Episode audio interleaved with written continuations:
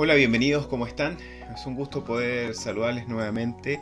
Estamos ya en nuestra séptima lección de grupos pequeños, Iglesia Tu Hogar, bajo el título Fuiste planeado para agradar a Dios. El día de hoy vamos a enfrentar nuestra sexta parte bajo este título eh, y estamos muy felices de poder llegar hasta este punto. Esta es la última parte de esta... Eh, título que estamos llevando a cabo. Así que estamos muy felices por eso, pero también porque hemos podido aprender, hemos podido desarrollar, hemos podido comentar y conocernos más en cada uno de nuestros grupos pequeños. Deseamos poder seguir creciendo como iglesia en todos los aspectos, poder llegar a ser una iglesia grande y pequeña al mismo tiempo, poder tener las relaciones personales que Dios quiere para su iglesia y en eso estamos contentos y felices de poder ir desarrollándolo. Es por eso que en esta sexta parte que vamos a desarrollar el día de hoy, para dar culmine al título Fuiste planeado para agradar a Dios, es de la siguiente manera. ¿Dónde está? Es una gran interrogante, es una gran pregunta que muchas veces no hemos podido hacer en referencia a Dios cuando estamos pasando por dificultades. Queremos formar una relación con Dios, queremos formar una amistad con Dios fuerte, duradera, a lo largo de toda nuestra vida, convicciones claras, y es por eso que esta pregunta nos puede hacer eco en algún momento de nuestra vida, y si es que no, ya te la has preguntado y ya ha hecho eco en tu corazón. Es por eso lo primero que queremos comentarte en base a esta gran interrogante que vamos a desarrollar el día de hoy es que, ¿dónde está? Lo primero es cuando Dios parece distante. Sí, es verdad, muchas veces pareciera que Dios escondiese su rostro, muchas veces pareciera que Él callara y muchas veces ya no lo podemos escuchar. Y, y nos preguntamos, ¿dónde está? ¿Qué es lo que está pasando? ¿Dios se alejó de mí? ¿Yo me alejé de Dios? Creo que con todo mi corazón, muchas veces Dios permite ciertas cosas en nuestra vida y Él calla para que nosotros maduremos. Es por eso que hoy día quiero leerte como versículo base Isaías 8, 17. Dice de esta manera, esperaré pues a Jehová, el cual escondió su rostro de la casa de Jacob, y en él confiaré. El profeta Isaías está hablando esta, este mensaje después de haber ya hecho todo lo que podía hacer en, en la primera instancia a nivel de gobierno predicando la palabra del Señor a los reyes. Entonces él dice de esta manera, voy a callarme, voy a esperar en el Señor, al parecer el Señor ha decidido esconder su rostro de la nación, y yo simplemente voy a esperar y voy a confiar en Él. La historia bíblica nos relata de que aproximadamente trazaron 13 años antes de que se empezaran a cumplir algunas de las profecías que dijo en ese momento. Pero también la historia nos dice que pasaron más de 600 años en cumplirse algunas de las profecías y, y promesas que los profetas hicieron de parte del Señor a los pueblos. Algunas se cumplieron y otras todavía no se han cumplido. El punto de inflexión en esto. Asimismo como Isaías decidió esperar y confiar en el Señor, la pregunta para nosotros para iniciar este grupo pequeño es, ¿está usted dispuesto a aceptar el tiempo de Dios y no el suyo? Creo que en esa gran interrogante es donde nos vamos a ir debatiendo, si esperamos el tiempo de Dios o esperamos el tiempo de nosotros. Es ahí donde yo quiero decirte lo siguiente. Dios es real. Sí, y creo que eso tú lo sabes. Pero Dios es real sin importar cómo tú te sientas el día de hoy. No importa cómo lo puedas sentir distante o tan cerca, pero van a llegar momentos en la vida en donde nosotros vamos a sentirnos distantes de Dios. Para madurar nuestra amistad con Dios, Dios la pondrá a prueba con periodos de aparentemente separación o momentos en que nos vamos a sentir abandonados o que Él nos ha olvidado. Y es verdad, hemos pasado momentos así, Hemos vivido tiempos en donde creemos que Dios no está con nosotros, pero Él está, solamente es un tiempo de prueba, es un tiempo donde Él nos hace madurar. Quiero que tengas siempre presente eh, la relación de Dios es como la relación que tus padres tuvieron contigo en tu niñez o la relación que tú has tenido con tus hijos para enseñarles a caminar, para enseñarles a hacer muchas cosas. Al comienzo todos íbamos y acudíamos al primer llanto eh, a la primer socorro íbamos corriendo, pero a medida que los niños van creciendo, los padres van dejándolos solos para que, para que sean desafiados por las problemáticas y ellos puedan sobreponerse a ellas. Porque si nosotros vamos a acudir en todas las problemáticas, es muy probable que lo que estemos creando va a ser una persona débil de carácter. Y Dios quiere que nosotros podamos madurar en el carácter eh, para con Él y así poder ser fortalecidos. Me llama mucho la atención siempre lo que dice el libro de los salmos. Es maravilloso porque el libro de los salmos manifiesta hombres débiles como tú y como yo, mujeres débiles como tú y como todo el resto. Eh, que han experimentado ciertas circunstancias en la vida en la cual después se vieron obligados a decirle algo a Dios. Entonces este este libro de los Salmos a nosotros nos enseña cómo es la relación de la perspectiva humana hacia Dios, es cómo nosotros podemos referirnos hacia Él. Esto es maravilloso porque muchas veces no sabemos cómo referirnos al Señor en ciertas circunstancias de la vida. Y aquí tenemos en el libro de los Salmos palabras tan ricas, tan hermosas para poder expresar a Dios cómo nos podemos sentir. Entonces, en base a esto, quiero darte tres salmos. El primero es el Salmo 10.1, en referente a esto, a que pareciera que Dios está distante. Dice, Salmo 10.1 dice, ¿por qué estás lejos, oh Jehová, y te escondes en el tiempo de la tribulación? El salmista está acongojado, está preocupado, está pasando un mal momento. Y le hace esa pregunta al Señor, ¿dónde estás? ¿Por qué te escondes cuando más yo te necesito? El Salmo 22.1 dice, Dios mío, Dios mío, ¿por qué me has desamparado? ¿Por qué estás tan lejos de mi salvación y de las palabras de mi clamor?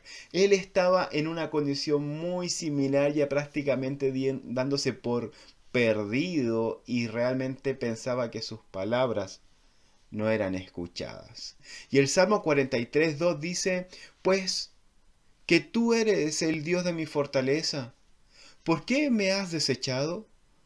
¿Por qué andaré enlutado por la opresión del enemigo? Una vez más, el salmista se encuentra con este sentimiento de separación, de abandono, de lejanía con Dios. Y no precisamente en estos salmos lo vemos producto de un pecado que haya separado la relación de Dios con la persona.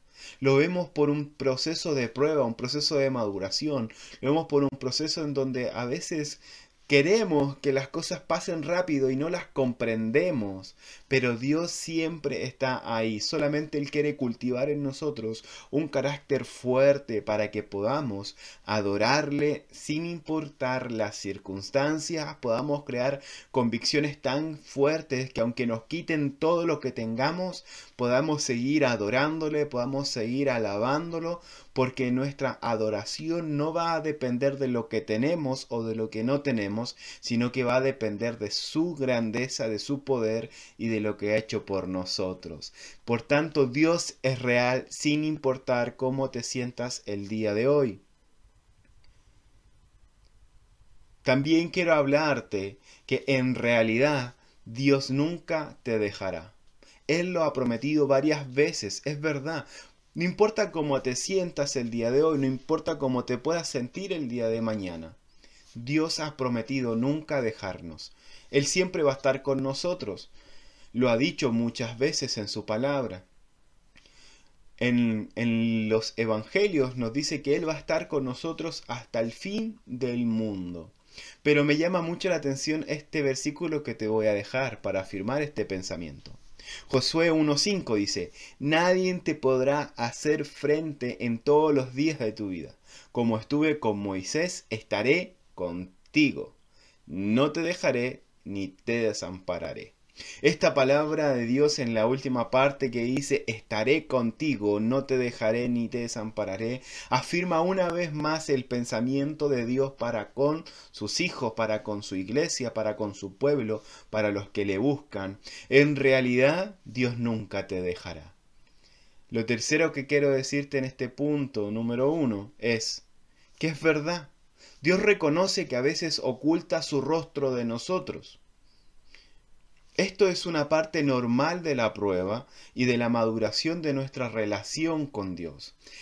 Si nosotros tuviéramos en cada minuto, en cada instante, todo lo que pidiéramos, todos los auxilios que necesitamos, es muy probable que nuestra fe fuera una fe débil y pensáramos más en Dios como alguien que cumple deseos, en más que en alguien que ha dado todo por nosotros y fortalecer nuestras vidas y ayudarnos a ser lo que queremos ser en Él, ¿cierto? Buenos hijos, fuertes y obedientes. Es por eso que en este punto quiero tocar algo con el libro de Job. Y es muy probable que de aquí en adelante citemos harto el libro de Job, así que si no lo has leído, te invito a leer el libro de Job. Es un libro muy emocionante, a veces un poco difícil de entender en algunas áreas porque es un libro poético, son, está escrito en un género poético hebraico, el cual a veces puede que se nos complique un poco, pero es muy rico en, la relación que tiene el hombre con Dios y cómo Dios marca sus propósitos en la vida de las personas. Job es genial. Job 23, 8, 9 y 10 dice de esta manera en base a, a lo que estamos conversando. He aquí, yo iré al oriente y no lo hallaré, y al occidente y no lo percibiré. Si muestra su poder al norte y yo no lo veré, al sur se esconderá y no lo veré mas Él conoce mi camino. Me probará y saldré como oro. Es verdad, Dios reconoce ocultarse para el momento de la prueba, porque Él quiere que nuestra relación madure. Mas Él conoce nuestro camino, Él nos va a probar y nos va a hacer salir como oro.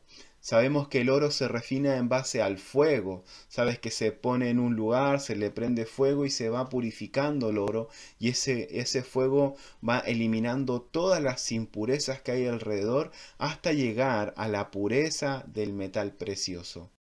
Y es así que las pruebas en nuestra vida nos ayudan a eliminar las imperfecciones hasta el punto en que nos podamos encontrar con ese metal precioso dentro de nosotros. Y eso tiene que ver con la maduración. Y es por eso que aunque pensemos que no está, Él está trabajando, Él conoce tu camino.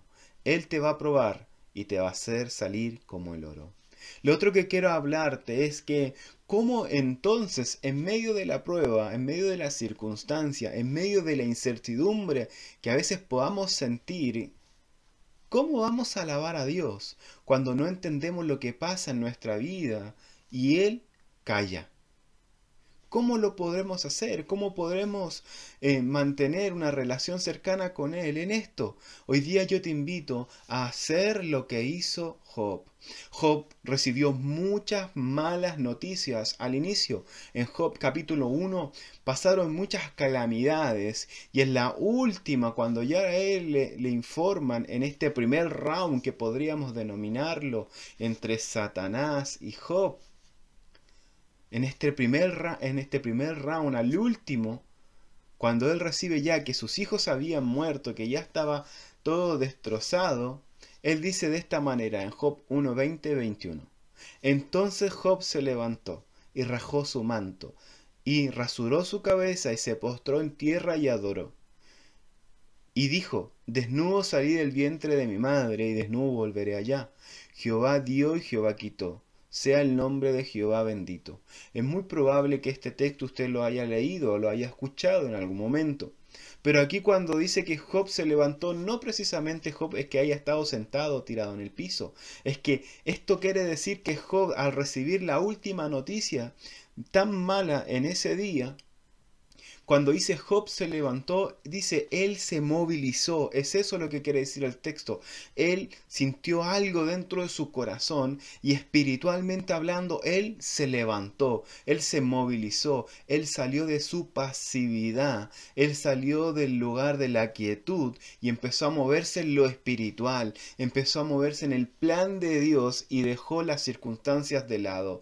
Rajó su manto como señal de, de, de tristeza, rajó su cabeza como señal de humillación, se postró en tierra como señal de sumisión y adoró al Señor. Este versículo nos habla de que sí es posible manifestar todas nuestras emociones delante de Dios todo es necesario sacarlo de adentro de nosotros para poder quedar libres de cargas y depositarlos a los pies de la cruz de Cristo.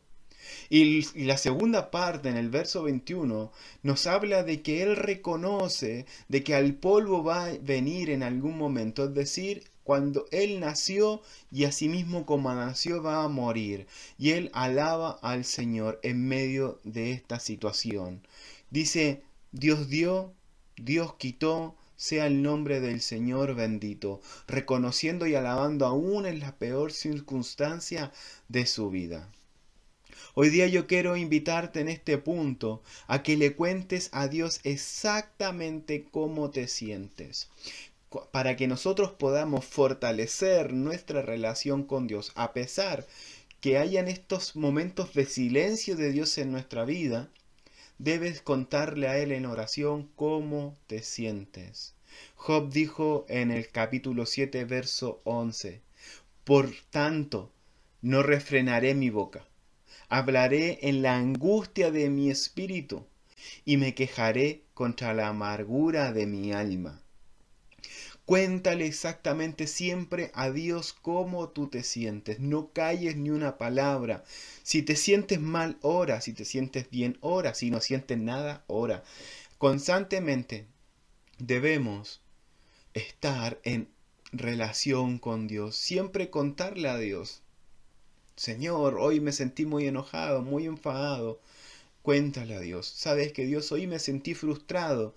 Cuéntale a Dios. ¿Sabes qué, Señor? Hoy día me salió todo excelente como yo esperaba. Cuéntale a Dios. No refrenes tu boca. Habla siempre todo lo que está en tu espíritu y todo lo que sale de tu alma. Así que es momento de poder establecer una relación sincera siempre con Dios. Job en el capítulo 29 y en el verso 4 dijo lo siguiente, como fui en los días de mi juventud, cuando el favor de Dios velaba sobre mi tienda. Es decir, empezó a reconocer al Señor en los momentos más buenos que tuvo y empezó a declararlos también y a darle alabanzas al Señor. El Salmo 116.10. Quiero tomar acá un poco las palabras del rey David en este salmo. Y él dijo de esta manera para poder, poder potenciar más los versículos de Job. Dice, creí, por lo tanto hablé estando afligido en gran manera.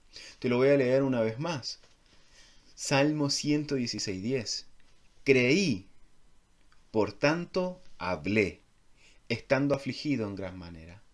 Puede parecer contradictorio lo que está viviendo Job y lo que está diciendo también el salmista. Dice, confío en Dios, pero estoy destrozado.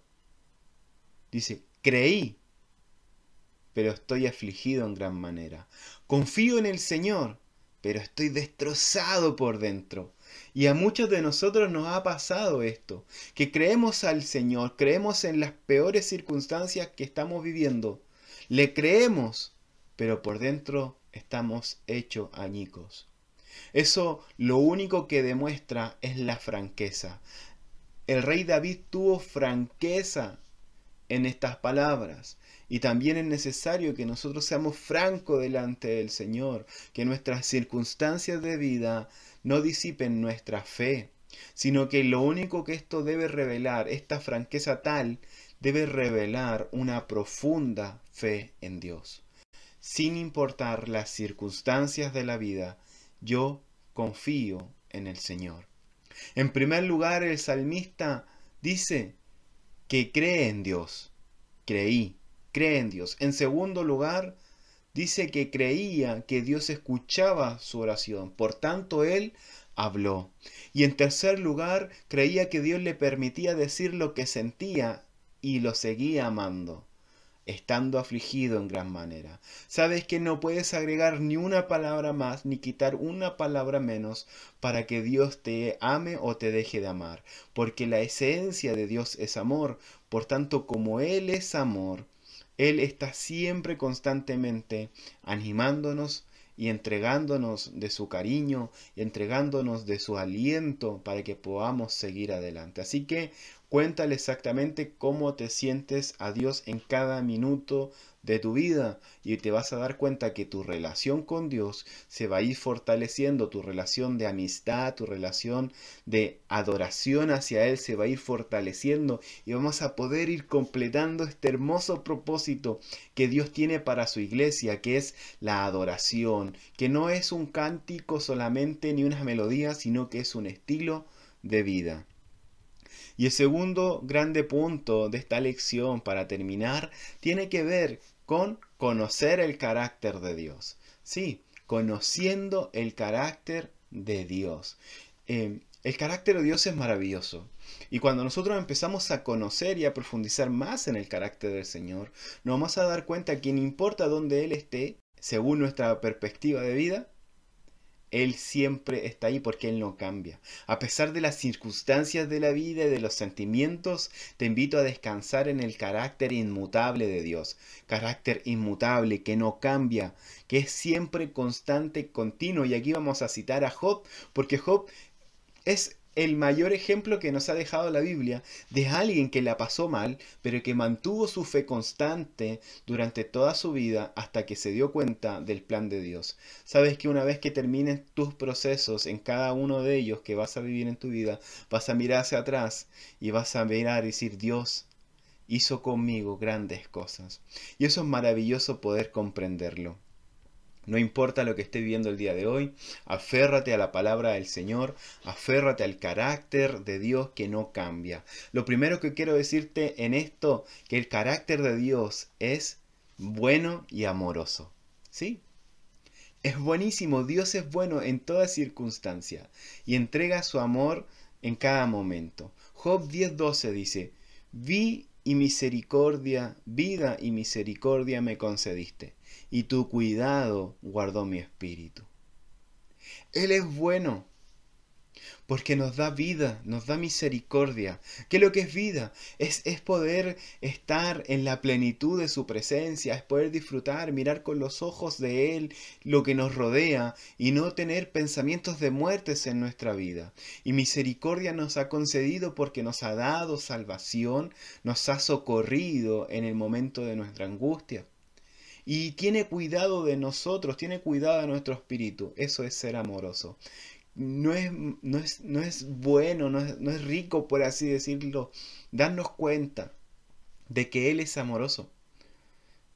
Es tremendo.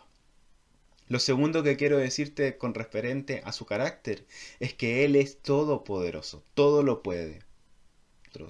Job 4.2 dice, yo conozco que todo lo puedes y que no hay pensamiento que se esconda de ti. Él es todopoderoso. Él puede hacerlo todo de un momento a otro, pero hay cosas que Él va a esperar hasta que sucedan, porque tiene un plan detrás de cada una de esas situaciones. Él es todopoderoso. Lo tercero que quiero hablarte con referente a su carácter es que Él conoce todos los detalles de tu vida, Él es omnisciente, Él todo lo conoce. Job 31.4 dice, ¿no ve él mis caminos y cuenta todos mis pasos? Job está reconociendo de que Dios conoce todo de él, cada detalle, cada pensamiento, cada palabra, cada cosa que pasa en la vida de una persona, Dios lo conoce. Él es omnisciente, él todo lo sabe. Entonces, hay cosas que Él las sabe, que nosotros las estamos viviendo, y es por eso que quiere que nosotros seamos fortalecidos. Por tanto, descansa en su carácter. No, puedas, no digas nunca es que Dios no sabe lo que me está pasando ni lo que estoy viviendo. Al contrario, Dios conoce tus caminos y conoce cada uno de tus pasos. Por tanto, descansa porque Él ya te va a salir al socorro. Lo cuarto es que Él tiene el control, Él es soberano.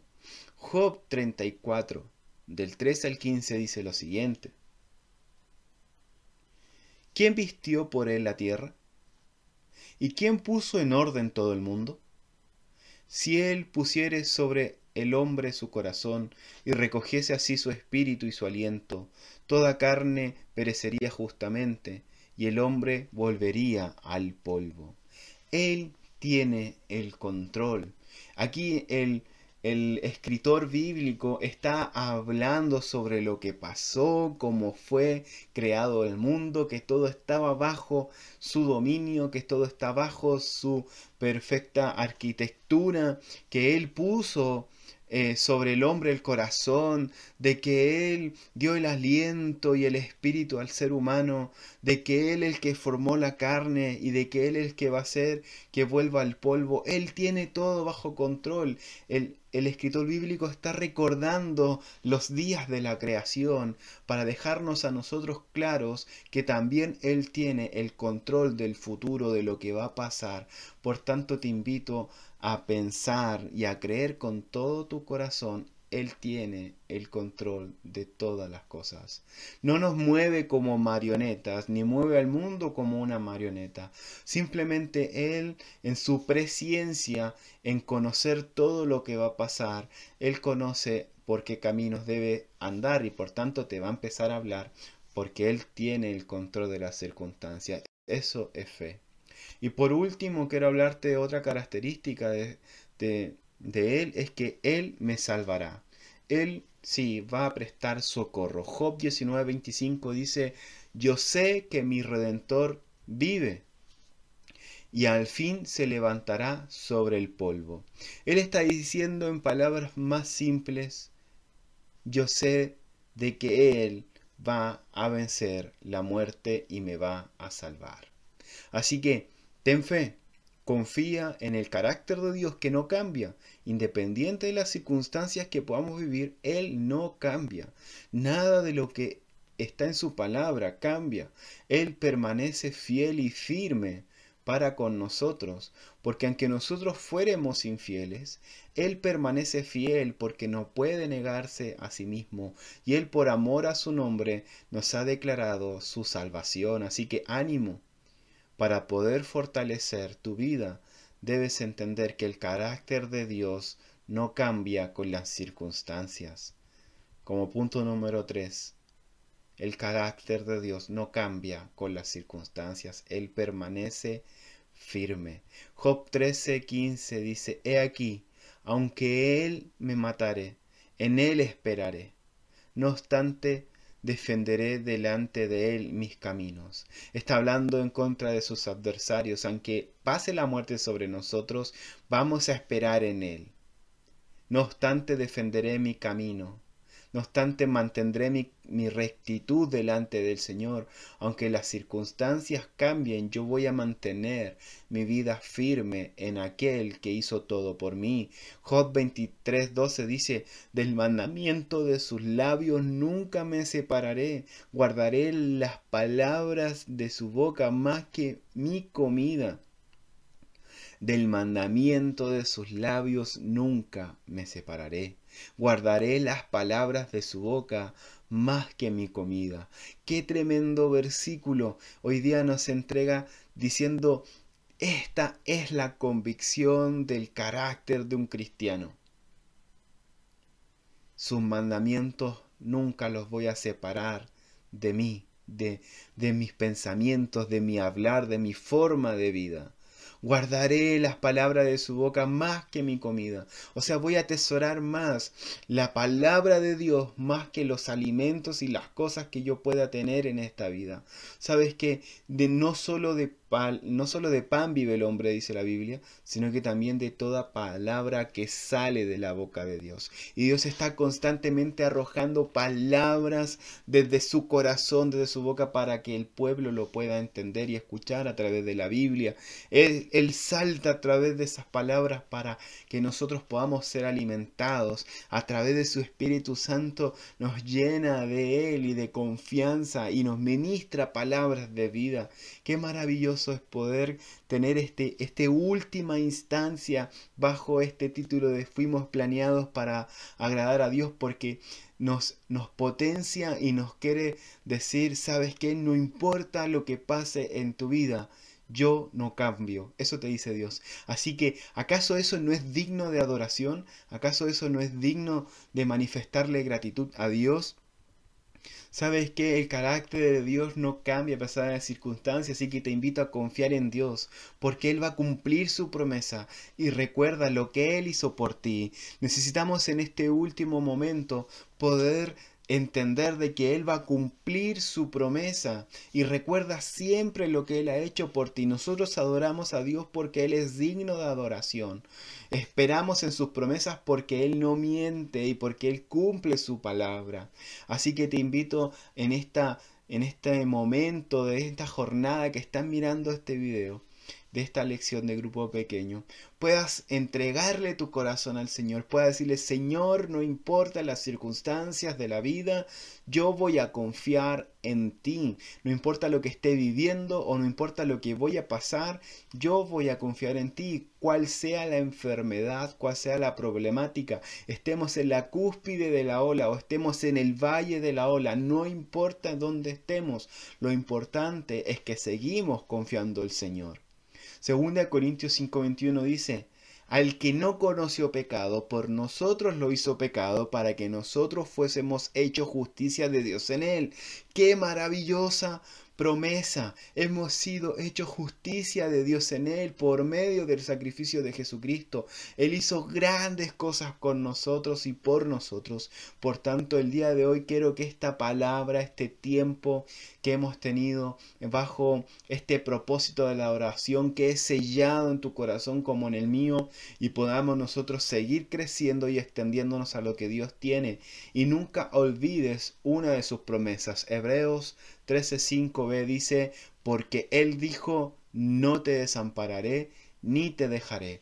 ¿Sabes qué? El Señor es todo un caballero. Él cumple sus promesas y sus palabras. Él no, él no necesita más firmarnos nada para darnos cuenta de que Él hará todo por nosotros, pues Él ya firmó con un pacto de sangre en la cruz del Calvario todas sus palabras. Así que te invito a poder seguir reflexionando sobre este video.